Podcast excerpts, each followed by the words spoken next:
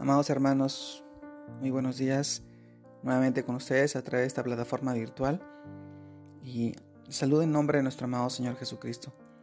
Y en esta oportunidad yo quisiera poder compartirles esta porción de la palabra que esta vez lo encontramos en el libro de 1 Corintios capítulo 15 versículos del 5 al 8 que dice así y, y que apareció a Cefas y después a los doce después apareció a más de 500 hermanos a la vez, de los cuales muchos viven aún y otros ya duermen. Después apareció a Jacobo, después a todos los apóstoles y al último de todos, como a un abortivo, me apareció a mí. 1 Corintios capítulo 15 versículos del 5 al 8. Después, escudriñad las escrituras, porque a vosotros os parece que en ellas tenéis la vida eterna, y en ellas son las que dan testimonio de mí conforme a las escrituras. Segunda parte. Amados hermanos, conforme a las escrituras Cristo murió por nuestros pecados. Conforme a las escrituras Cristo fue sepultado y resucitó al tercer día. Se presentó a los apóstoles y luego a más de 500 testigos que lo vieron, hablaron y comieron con él. estos pasajes lo encontramos en Lucas capítulo 24, versículos 42 y 43. Y asimismo recibieron las instrucciones para compartirnos a nosotros todo lo ocurrido. Y estos hechos que ellos vieron con sus ojos, los que contemplaron, los que escucharon y palparon con sus manos, tocante al verbo de la vida. 1 Juan capítulo 1 y versículo 1. A Cristo nosotros también lo podemos experimentar en el tiempo presente, en el tiempo de ahora con los ojos de la fe, porque a muchos de estos testigos iniciales Dios por su Espíritu les inspiró para que escribieran todo lo necesario para que vuestra salvación y edificación y seguridad en el amor y en la gracia de Dios en Cristo Jesús, nuestro amado Señor.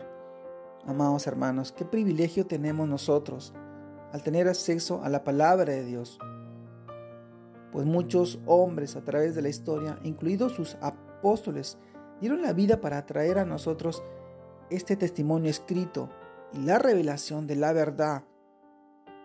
Pero yo te pregunto, y a modo de reflexión te pregunto, ¿le estamos prestando la atención que merece? Y lo más importante, ¿estamos viviendo conforme a las escrituras? Ya que la tenemos en nuestras manos, aprovechamos hoy y aprovechemos para que escudriñarla, su palabra, las escrituras, leer, investigar, memorizar y practicar. No solamente ser oidores de su palabra, sino también hacedores de su palabra.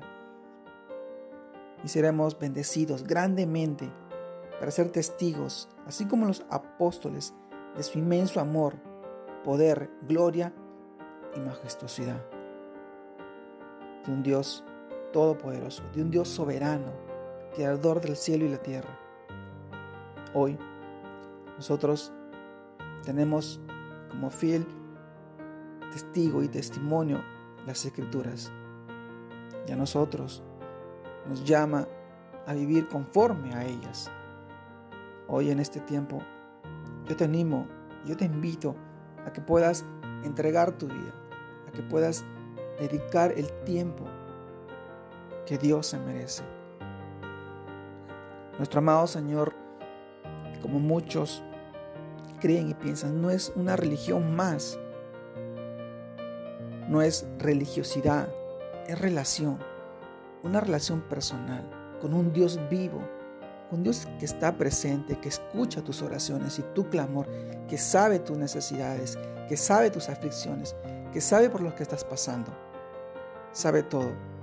Lo que quiere es que tú le permitas entrar en tu corazón para que pueda transformar y cambiar tu vida, darte la sanidad, la restauración y la bendición que tú tanto necesitas y la, de tu familia y la de tus hijos. Hoy en este tiempo, yo te invito a que vidas conforme a las escrituras. En el nombre de nuestro amado Señor. Te mando un fuerte abrazo. Dios te guarde y te bendiga en este día y en este nuevo, nuestro nuevo fin de semana que empieza. Saludos a todos. Dios los bendiga.